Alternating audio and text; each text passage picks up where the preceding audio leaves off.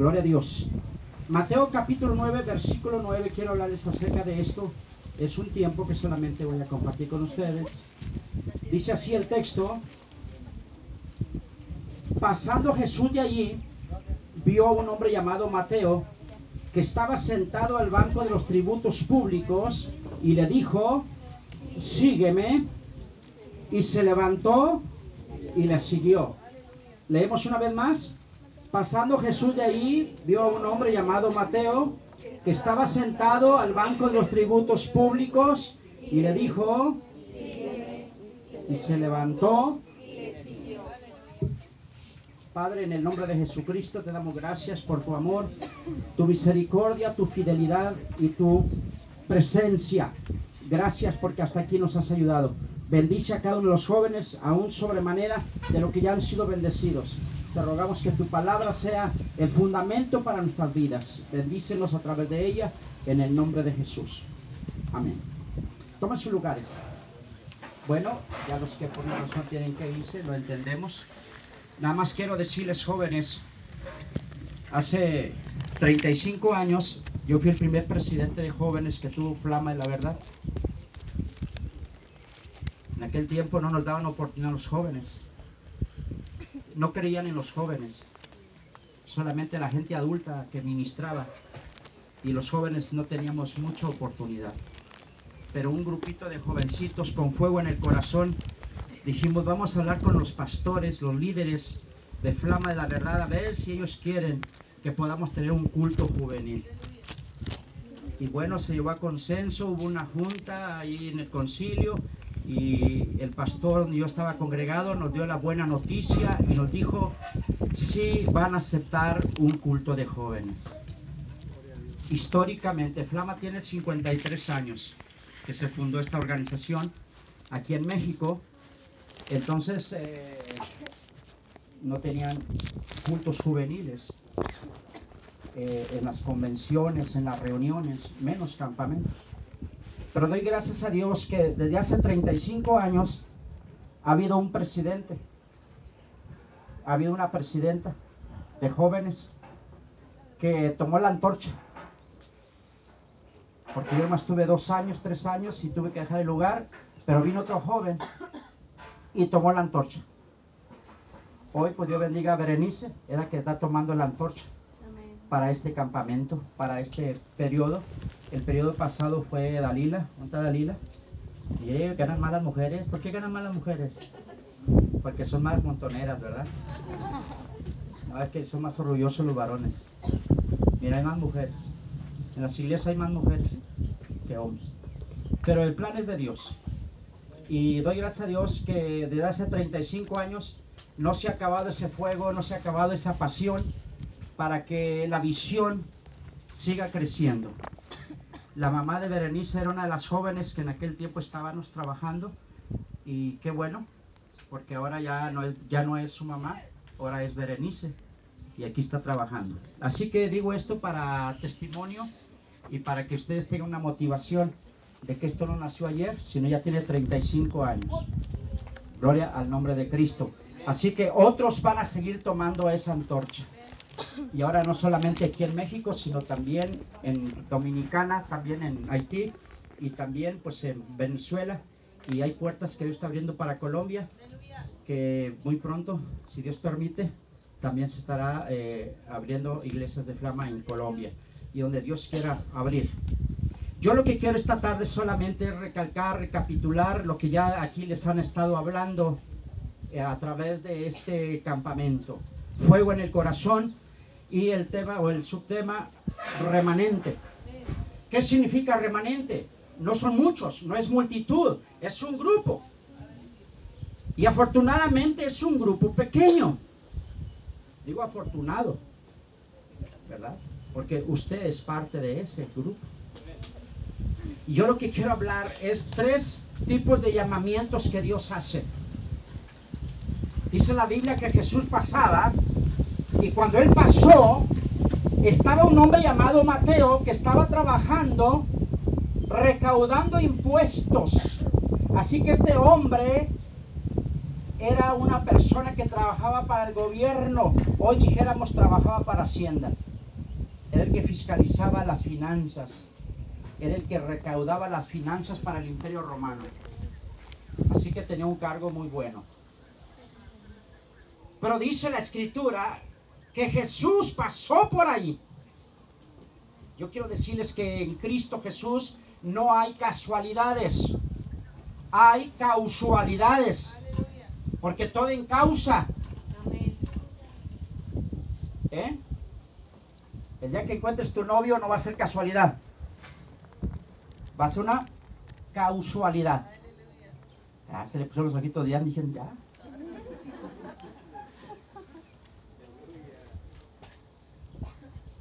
Y Jesús pasó por ahí. Como esta tarde está pasando por aquí también. Ahorita también estaban adorando a Dios. Si usted lo cree, Él estaba aquí con nosotros. Porque la palabra de Dios dice que donde están dos o tres congregados en su nombre, Él ahí está. Amén. Y somos más de tres. Pero tengo una buena noticia. Jesús no se ha ido. Gloria a Dios. Jesús no se ha ido. ¿Eh? Él, él- Él está aquí. Y para hablarte tres cosas. Jesús hace tres tipos de llamados. Llamó a Mateo y le dijo, sígueme. Primer llamamiento. Cuando tú no conoces a Cristo, Él te llama para que tú seas salvo. Jesús te llama para que tú te arrepientas. Jesús te llama para que salgas del mundo de las tinieblas y vengas al mundo de la luz. Jesús te llama para que dejes tu vida sucia. Jesús nos llama para que dejemos nuestra vida impía y nuestra vida de mentira y de hipocresía. Es el primer llamamiento. Si tú dices, Pastor Lozano, hermano, yo me he sentido sucia a través de todas estas reuniones que hemos tenido de oración, nos hemos eh, eh, juntado a escuchar la palabra de Dios y me he sentido sucia, Dios te está llamando para que vengas a Él. Primer llamado. No es lo mismo que tú vayas a la iglesia. No es lo mismo que tú hayas comprado tu Biblia. No es lo mismo que tú seas hijo de pastor. No es lo mismo que tú seas hijo del que es copastor. No es lo mismo que tú seas hija de la que canta la alabanza en la iglesia. No es lo mismo a cuando tú realmente tienes un encuentro con Jesucristo. Amén. Gloria a Dios. Todos tenemos que tener esa experiencia, como le dijeron a Nicodemo en Juan 3:3. De cierto te digo que tienes que nacer de nuevo. Tú tienes que tener un encuentro personal con Cristo. Aunque hayas nacido en la iglesia, aunque hayas nacido dentro del Evangelio, necesita que el Evangelio nazca en ti. Y es la razón que tú has venido a este campamento. Dios te ha traído. Por eso dijimos que no es casualidad, es una causalidad, porque el Señor encausó las cosas, no tenía dinero para venir, pero alguien dijo, yo le pago para que vaya. Porque Dios quería tener un trato contigo. Dios quería que tú te encuentres con Él. Y esta puede ser tu tarde. Porque Dios todo lo preparó, los mensajes, el compañerismo, la alabanza. Dios prepara todo para que tú tomes una decisión en esta tarde. Y no porque sea lo sano, no, sino que Jesucristo ha preparado todo para que tú no te vayas sin Cristo Jesús. Amén. Yo estaba en Zacatecas en una ocasión y la noticia en los desplegados en el periódico decía, fatídicamente han fallecido seis jóvenes. Fueron a una fiesta en Aguascalientes, una feria que se pone en Aguascalientes, y cuando venían de regreso venían borrachos, venían ebrios, todos los seis jóvenes, cuatro varones y dos mujercitas. Venían en una suburban del año porque eran hijos de papi, eran hijos de ricos, pero en la carretera voltearon el mueble, se volteó y los seis murieron. Yo pude pensar en ese momento, estos jóvenes hubieran po- podido ser buenos profesionistas, buenos estudiantes, buenos ciudadanos, o más allá, ellos hubieran sido hijos de Dios. Pero ellos prefirieron el vicio, la borrachera, la fiesta, el placer, y no sabían que iban a ir a esa fiesta de Aguascalientes, pero no sabían que en el camino iban a perecer los seis. Ya no hay nada que hacer por esos jóvenes. Oscilaban entre los 18 y 22 años. Qué triste que esos jóvenes perdieron en un instante sus vidas por un rato de placer. Por eso Dios en esta tarde te ha traído. Tú has ido al templo, has ido a la iglesia, tus padres han ido, te han comprado una Biblia, pero tú no has hecho una decisión personal con Cristo. Esta mañana en la ciudad de Altamira, una jovencita de 22 años, sobrina de un pastor, amigo mío, venía conduciendo y en un choque automovilístico perdió la vida esta mañana. 22 años. Perdió la vida esa joven. Yo no voy a decir si era cristiana o no era, porque no la conozco. Lo que te quiero decir que no importa la etapa que estés en tu juventud o en tu adolescencia, lo que sí te aseguro es que la muerte puede venir en un instante. Y la pregunta, ¿estás tú preparado? ¿Estás preparada para encontrarte esta tarde con Jesús? Los que tienen la confianza y la seguridad de, que Cristo está en ellos, están seguros. Como dijo el apóstol Pablo, para mí el vivir es Cristo y el morir es ganancia. Pero ¿qué de ti? Que has tomado con ligereza las cosas.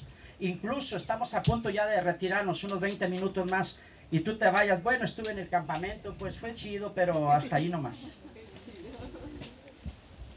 Ya mañana vive ser las mismas cosas. Mañana te vas a la alberca, te vas a la playa, te vas al cine, te vas al teatro. Tú mañana sigues haciendo la misma vida de joven que tienes. Pero has desaprovechado una oportunidad que Dios te ha dado.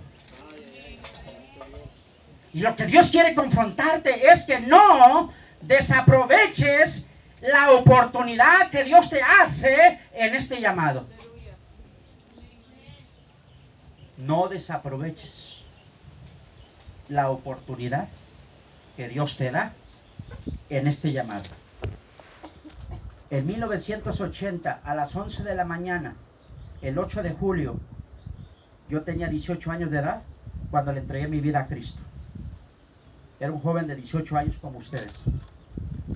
Un joven que estaba en una etapa de depresión. De repente venían pensamientos de suicidio yo busqué ayuda en un sacerdote, en una iglesia, y no la encontré. Pero cuando me dijeron, hay un camino, hay un evangelio, hay un Cristo que te puede ayudar. Yo dije, yo quiero ese Cristo. Amén, aleluya. Y entregué mi corazón a Cristo. Y a los dos veces me bauticé. Eso hace 39 años atrás. Sé las inquietudes, sé las pasiones, sé la controversia que hay en tu mente, en tu corazón. Pero nada lo va a llenar si tú no tienes un encuentro personal con Cristo. Todo el campamento, ¿sabes por qué se hizo? Para que tú conocieras a Cristo. Hermano, es que no era para venir a brincar. Bueno, eso es secundario. A lo mejor alguien va enojado porque no le dejaron echar un clavado ahí en el agua. Bueno, pero la principal parte, los que organizan el campamento, es para que un joven atienda el llamado que Cristo hace a la salvación, porque es el primer llamado. La Biblia dice que Dios no quiere que nadie se pierda, sino que todos procedamos al arrepentimiento. Hubo una jovencita de 24 años un poquito más grande. Le hicieron el llamado para entregar su vida a Cristo. Dijo, no, todavía estoy joven. Era de las jóvenes clásicas que suben a su moto, suben a su carro sin techo. Y era una jovencita muy liberal. Y alguien le dijo que diera su vida a Cristo. Pues no, estoy muy joven. Y un día precisamente, en su carro que no tiene techo, en un accidente ahí murió esta muchacha. 24 años. Ahora ella fue al infierno. Y ahora ella dice, Jesús, dame una oportunidad. Si tú me das una oportunidad, yo iré y me entregaré a ti. y le diría a otros jóvenes que hay una oportunidad y esa oportunidad se puede ir. Dame una oportunidad, Jesús. Y Jesús le dijo, ya no hay oportunidad, porque la oportunidad la tuviste y tú decidiste mal. Y esa jovencita está en condenación hoy en día. Es lo mismo que te puede pasar a ti, es lo mismo que le puede pasar a cualquiera. Por eso es que la primera invitación es que tú tengas un encuentro personal con Cristo. El primer llamado. Yo hacer ese llamado ahorita, pero quiero hablarte de otros dos. Pero yo quiero que tú pienses, si tú no tienes un encuentro, tú nunca has hecho la profesión de decirle a Jesús, Señor, entra en mi corazón, perdóname. Entonces tú necesitas a Jesús. Aunque te sepas todos los cantos de Marcos Witt, no le haces. O te sepas todos los cantos de Danilo Montero, no le haces. Tú tienes que tener un encuentro personal con Cristo. Primer llamado. Dice la Biblia que Jesús llamó a Mateo, le dijo, sígueme. Y él se levantó y le siguió.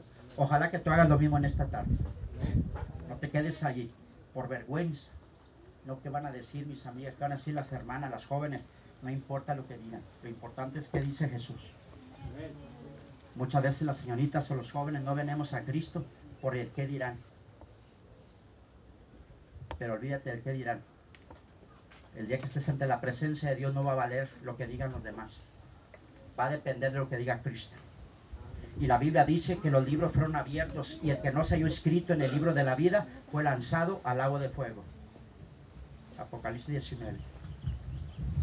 Hay un libro de la vida eterna y un día los libros esos van a ser abiertos.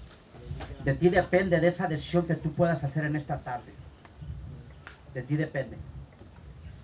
De nadie más depende. Así que primer llamado. Segundo llamado. Cuando tú ya tienes a Cristo, ya te bautizaste. El segundo llamado que Dios te hace es para que sirvas a Dios en tu iglesia. Es el segundo llamado que Dios te hace. Ya eres un cristiano, ya eres una cristiana, ya tienes la vida eterna, tienes el amor de Cristo. Ahora ya tú ya tomaste la decisión de bautizarte.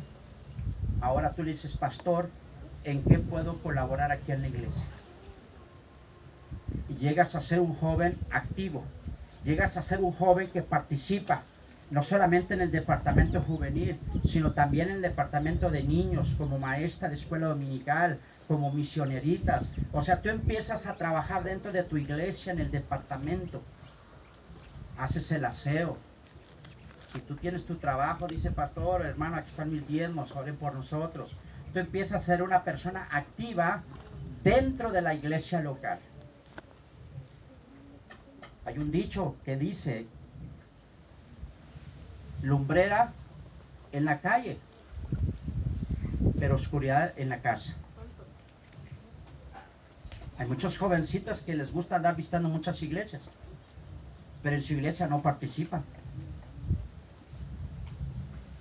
Y eso no es correcto. Aime García era una joven como ustedes. Y un día llegó un profeta a la iglesia donde ella se congregaba y le dice, sierva del Altísimo, el Señor te ha escogido para un ministerio mundial, profético y evangelístico. Imagínate que tú llegues a tu casa con esas palabras.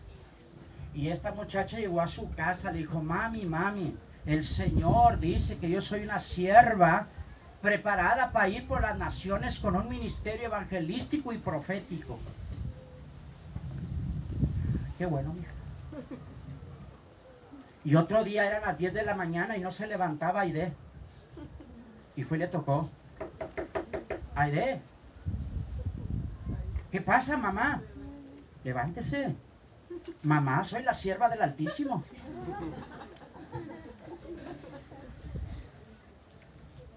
hay que lavar vasijas. Mamá, pero yo tengo que clamar por las almas porque Dios me ha llamado con un ministerio profético y evangelístico. No quería lavar trastes. No quería arreglar su cuarto. No quería dar a su mamá. No sé cuál sea el caso de ustedes.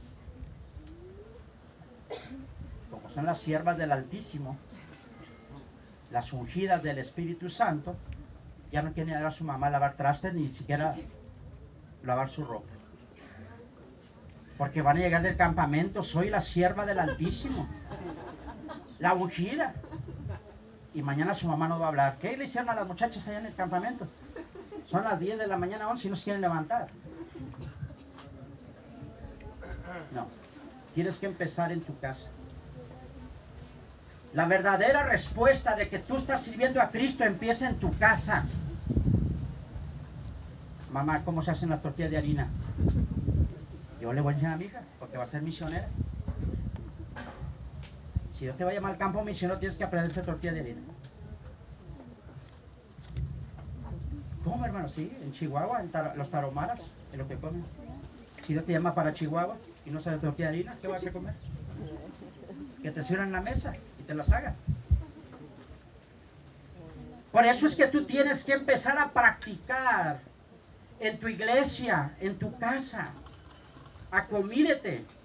Quizás tú no eres la líder en tu departamento de jóvenes, pero tú ayuda al líder. Ayuda a la líder que está allí en tu congregación para que el Espíritu de Dios te va formando y te va preparando. Amén. Dios me preparó a mí por seis años. Pinté el templo, barrí el templo. Le hice los mandados al pastor. Y me pagaba el recibo de la luz y me pagaba el recibo del agua. Cuando no había nadie quien hiciera el aseo, yo lo hacía. Y éramos una iglesia como decir miembros. Yo nunca esperé que estuviera en la lista. Yo llegaba y se sucio, yo llegaba y barriendo.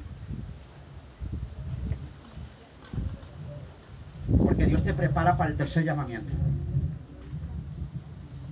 Primer llamamiento te llama para que seas salvo. Segundo llamado para que sirvas a Dios en tu iglesia y en tu casa.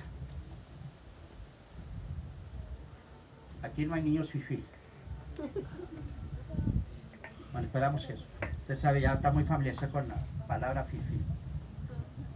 ¿Verdad? Ojalá que se cambie eso. ¿Verdad? En la iglesia no debe haber eso. Los niños. Que tú no seas uno de esos. Ni trabaja, ni estudia, ni ora, ni lee la Biblia, ni nada. Tú no puedes servir a Dios. En el tercer llamado que viene, si tú no empiezas a trabajar desde ya.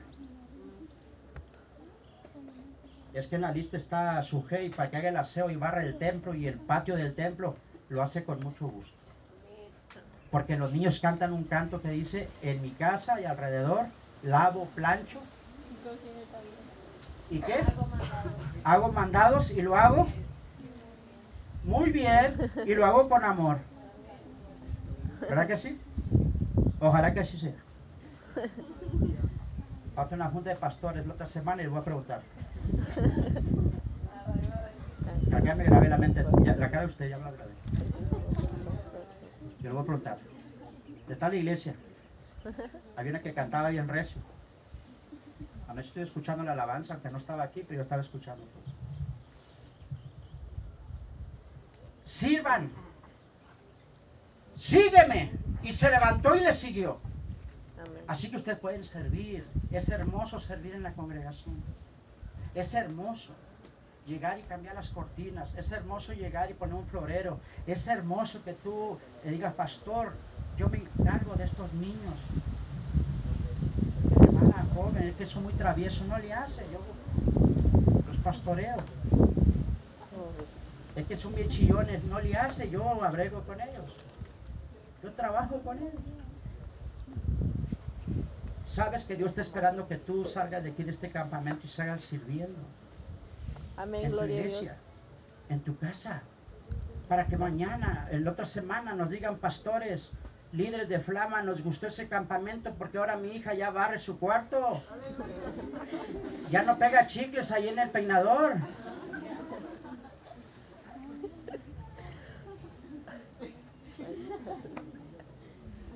Hay un libro que se va a escribir lo que callan las mamás. Pero hay otro libro que vamos a escribir, lo que callamos los pastores.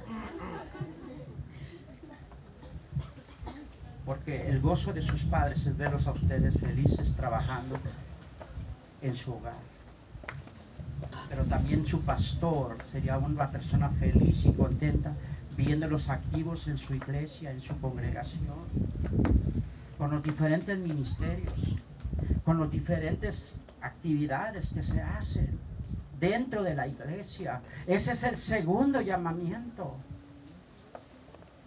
Pero luego viene el tercero, el ministerio.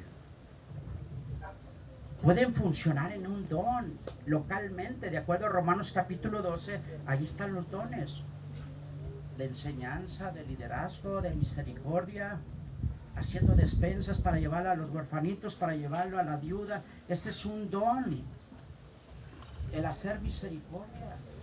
Amén. Ustedes pueden funcionar bajo lo escrito en Romanos capítulo 12. O pueden funcionar en lo que está escrito en 1 Corintios capítulo 12, versículo 7 en delante, acerca de los dones, hablar lenguas, profetizar, palabra de ciencia, sanidad, milagros. Pero esos son dones para la iglesia. Mi esposa que hoy no pudo estar, pero siempre está acá con nosotros. Ella tenía 17 años cuando la bautizó el Espíritu Santo y le dio el don de profecía. Y le dio el don de palabra de ciencia. Así que mi esposa, siendo una jovencita, bueno, no éramos nada, ¿verdad? Pero ella se levantaba por el Espíritu y empezaba a profetizar en la iglesia. Y entregaba profecías dentro de la iglesia y entregaba visiones que Dios le daba a los 17 años.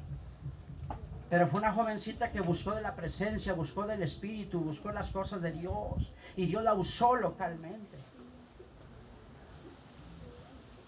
Entonces Dios te puede usar a ti. Si tú eres una jovencita que ya eres salva, pero aún no tienes el bautismo en el Espíritu Santo, tú puedes pedirle, Señor, bautízame con el Espíritu Santo. Y ahí el Señor te puede dar el don de profecía o don de palabra de ciencia, don de discernimiento o don de sabiduría. Y tú puedes funcionar dentro de la iglesia local. Eso depende. Así como Mateo escuchó el llamado, se levantó y siguió. Así también tú puedes servir a Dios en tu iglesia local con los dones no solamente de palabras, sino de manifestación y de revelación. Dios te puede usar. A través de los años he visto muchas jovencitas. Aquí en Flama ya vamos para casi 30 años y he visto muchas jóvenes que el Espíritu Santo las ha bautizado y les ha dado dones de sanidad, dones de milagros, dones de palabra de ciencia y están sirviendo en las iglesias locales en diferentes dones o ministerios locales.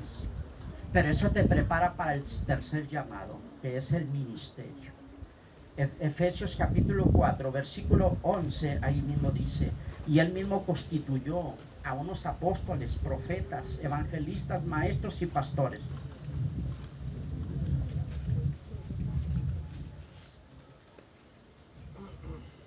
El primer llamado de salvación, el segundo de servicio, y el tercero es para el ministerio. Aunque el ministerio la definición es servicio, pero ya no solamente en la iglesia local, sino para el cuerpo de Cristo. Los dones son localmente, pero los ministerios son para el cuerpo de Cristo. Por eso si tú lees Efesios 4:11 dice, y él mismo constituyó quien Jesucristo, y él mismo constituyó apóstoles, profetas, maestros, evangelistas y pastores a fin de perfeccionar a, los santos para la obra del ministerio. Amén. Ahora viene el tercer llamado. Como tú eres fiel en lo poco, Dios te honra poniéndote fiel en lo mucho. Ahora viene ya un ministerio. Ahora sí el ministerio evangelístico, viene el ministerio profético, viene el ministerio de enseñanza, viene el ministerio, gloria al nombre del Señor, apostólico. Yo lo creo conocido muchos. Y es cuando usted dice, ¿dónde está la hermana? Ya no está aquí en la iglesia, no, porque está en Canadá haciendo una cruzada evangelística. Es que el Señor la envió a Berlín, es que el Señor la envió a Alemania para llevar una palabra profética a sus naciones. Y empieza Dios a abrir las puertas a las naciones. Pero es Dios el que te la va a abrir. Es el Señor el que ya tiene un campo.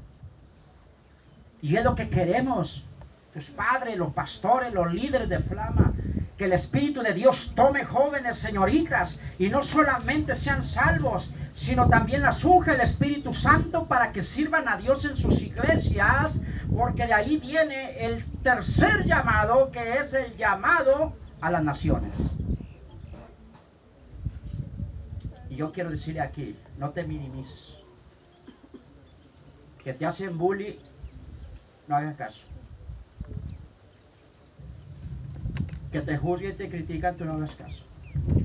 Porque el Señor te va a llamar para ese tercer llamado. ¿Y qué va a pasar con mamá y papá? El Señor se encarga de tu mamá y tu papá. ¿Y qué va a pasar con la empresa? ¿Qué va a pasar con mi profesión? El Señor se va a encargar de tu profesión. Pero el Señor te está llamando también. El Señor te va a llamar. Conocí una jovencita que graduó en ingeniería. Yo tenía a mi cargo la televisora aquí en Reynosa, de la restauración. Y llegó esa jovencita allí, me comentaba que Dios le llamó al ministerio a la obra misionera. Ella ahorita está en Panamá haciendo obra misionera, pero a la vez también trabajando en la profesión que ella tenía. Pero obedeció el llamado a Panamá. Conozco jóvenes de aquí de Reynosa que están en Pakistán, están en Marruecos, están en la India, de aquí de Reynosa, de ahí de la Juárez 5 Naranjito, de ahí del rancho El Sapo, de ahí del rancho El Guarache, de ahí salieron. Porque Dios toma de donde menos se piensa. Solamente está esperando gente que quiera obedecer su llamado. Hermanos, que yo no soy de la colonia Club de Leones. Yo soy de la colonia Sapietos Chillones, no le hace. De donde seas. A Dios no le importa. A Dios no le importa. Porque tendemos a minimizar. ¿Y tú de qué colonia eres? Porque muchos dijeron que son de Reynosa, pero no han dicho de qué colonia son. Porque le da pena. I'm sorry. Soy de la nopalera Mexican, Texas. ¿Verdad? No le da pena. Porque el Señor ya salvó su, su alma y perdonó su pecado. Y no me avergüenzo del Evangelio porque es poder y poder de Dios. Jóvenes, no se avergüencen de dónde son, ni permitan que otro minimice su visión y su sueño que Dios ha puesto en sus corazones para servirlo a Él. Amén. No. Entonces, primer llamado, si tú no eres salvo, Dios te está llamando. Si estás a medias, es que hermano estoy indecisa, porque tengo un novio que no es cristiano. Yo quiero decir, si tú tienes un novio que no es cristiano, estás en peligro de perder el segundo y el tercer llamado. Te lo voy a decir así. Esta mañana yo estaba orando por esta palabra. Eso me inclinó a orar. Si tú tienes una novia que no sirve a Cristo, estás en peligro del segundo y tercer llamado. Porque esa persona te puede ser un estorbo para que sigas el segundo o el tercer llamado. Pablo dijo, no os unáis en yugo desigual. Nada tiene que ver la luz con las tinieblas. Nada. Nada. No pondrás yugo desigual. Un burro y una vaca no pueden trabajar. Tú eres una hija de Dios. Y si eres hijo del diablo, ¿quién va a ser tu suegro? ¿Quién va a ser tu suegro? ¿Eh? El diablo.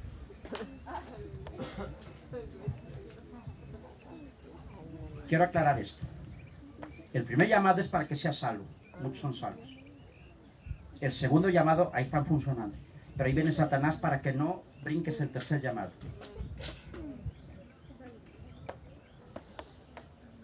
¿Mm? Una vez una joven, un joven, perdón, ya le eché más a las mujeres. Un joven estaba orando, Señor, dame una novia. Y bueno, el asunto que llegaron dos candidatas. Algunos están en ese entredicho. ¿Es Juan o es Pepe? ¿Es Juanita o es Pepa? Estás en un dilema. Estás en un dilema. En el caso que tengas dos candidatos, algunas tres. Entonces se sube un caballo. Como Juanita vivía acá y Pepa vivía acá. Dijo, se subió al caballo dijo, donde el caballo se vaya, esa va a ser la buena. Y se subió el caballo. ¿Cuál era el rancho? Así son. Pues el caballo se fue, apuntaba a Pepa. Se casó con Pepa. El primer año, pura luna de miel. Para el segundo año, pura luna de hielo. Porque no se escogen así los novios. Y entonces ella vino, dijo, este hombre vino, Señor, ¿por qué? ¿Por qué me casaste con Pepa? ¿Por qué? Dijo el Señor, yo no fui. Fue tú y el caballo.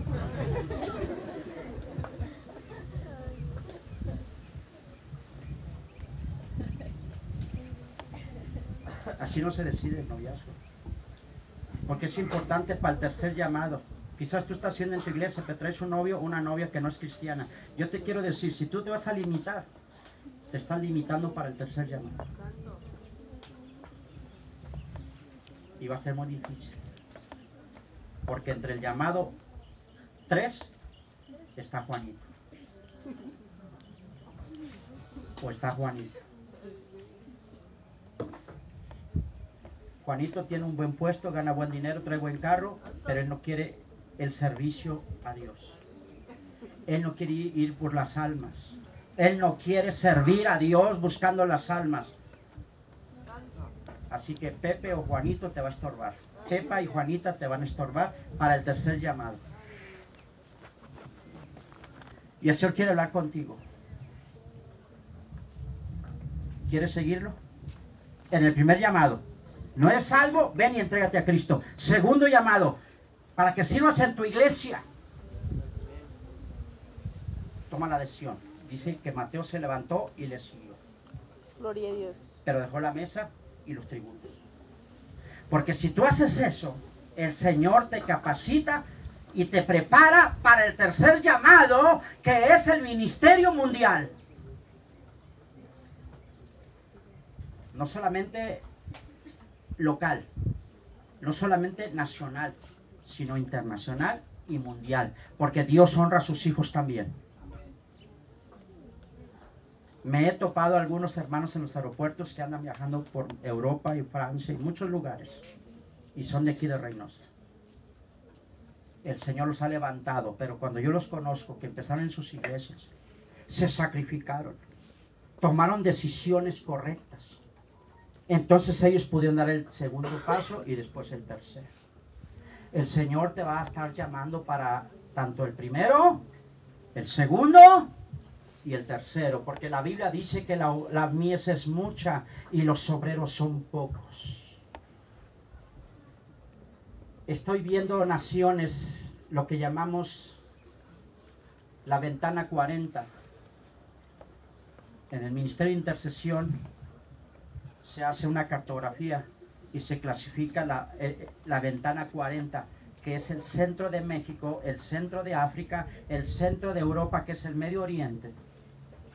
Son los países menos evangelizados y incluyen más de 60 naciones, donde no hay ni un 10% del Evangelio.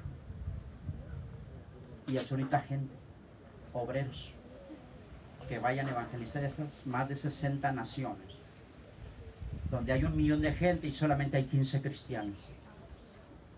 Por eso es que el Señor está llamando gente para que se entregue a Él, le da de su espíritu y empieza a servir en su iglesia local, porque el Señor lo capacita para el tercero. Yo no sé en cuál llamado tú estás ahorita. Pero estoy aquí para decirles, jóvenes, el Espíritu Santo no va a perder tiempo con gente que no tenga visión. El Espíritu Santo no va a perder tiempo con gente que no tenga amor para Él y para las almas. Los que hemos estado en Haití, aquí está el pastor, mi hermano Poli, él nos ha acompañado a Haití, sabe el trabajo que se hace en Haití. Sabemos los que hemos viajado y otras naciones que están ya por abrirse, pero necesitamos gente que venga atrás de nosotros. El pastor Salgado solamente ha sido un instrumento en los últimos 10 años para abrir puertas, pero atrás vamos otros, pero atrás de nosotros vienen otros, y entre esos están ustedes. Por eso se levantó la escuela bíblica, por eso se levantó el Instituto Bíblico Betel. Reynosa, Río Bravo, San Luis y Dominicana. Tenemos cuatro institutos para capacitar a los hombres y mujeres que el Espíritu Santo va a estar tomando para enviarlos a las naciones. Pero antes de enviarte a las naciones, primero te quiere enviar aquí nacionalmente. Y para que te envíe nacionalmente, primero quiere que tú funciones en tu iglesia local. Amén. Aleluya. Así que apasionate de Cristo. Si las jóvenes locas o los jóvenes locos se apasionan por un deporte, se apasionan por un hobby, tú apasionate de Cristo. Y estoy aquí para decirles, yo fui un joven como ustedes, a los 18 años yo me apasioné de Cristo. Y ya nunca volví para atrás, hace 39 años. No tengo el mismo físico, las mismas fuerzas, pero mi pasión no se ha terminado. Estoy aquí para decirle, la tecnología se va a abrir más. Los avances tecnológicos se van a abrir más. Ustedes pueden ser parte de esta evangelización mundial que viene. Esto lo están diciendo muchos siervos y siervas. Muchas puertas. Hoy podemos ir a Rusia. Nuestro presidente acaba de firmar con China. Así que las puertas para China se van a abrir para evangelizar. Puertas están abiertas para Rusia. A Rusia pueden ir, nomás con su visa. Así como lo escuchan. 70 años estuvo cerrado para el Evangelio.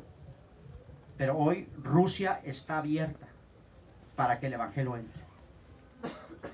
Por eso es importante, si ustedes pueden estudiar idiomas, francés, alemán, mandarín, ruso, háganlo. Estoy aquí para decirles. Estoy aquí para animarles. No estamos en contra de las universidades, estamos a favor de que ustedes vayan, se preparen, se capaciten, porque en ese segundo o tercer llamado que Dios les va a hacer a ustedes, ustedes pueden ser los instrumentos que van a ir a representar a Jesucristo y ser los instrumentos para otras naciones. Primer llamado. Alguien que no tenga Cristo, póngase de pie. Alguien que no tenga Cristo. Que no tenga Cristo. Que no tenga Cristo. Día Pastor Lozano, yo quiero entregarme a Cristo. Hoy he estado fluctuando. No tengo una decisión clara, pero yo me quiero entregar a Cristo. No te dé pena. Yo pasé al frente siendo un joven también de 18 años y yo me entregué a Cristo. Y no me dio pena.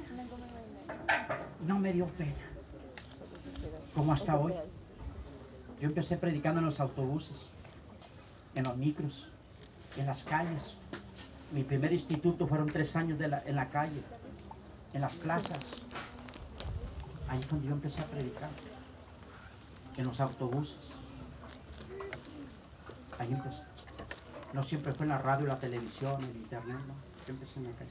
Pero yo empecé a dar testimonio de Jesucristo. Yo quiero hacer este primer llamado. Alguien que no tenga a Cristo. Que diga, yo quiero entregarme a Cristo. De corazón. No quiero quedar bien con nadie. Yo quiero quedar bien con Cristo.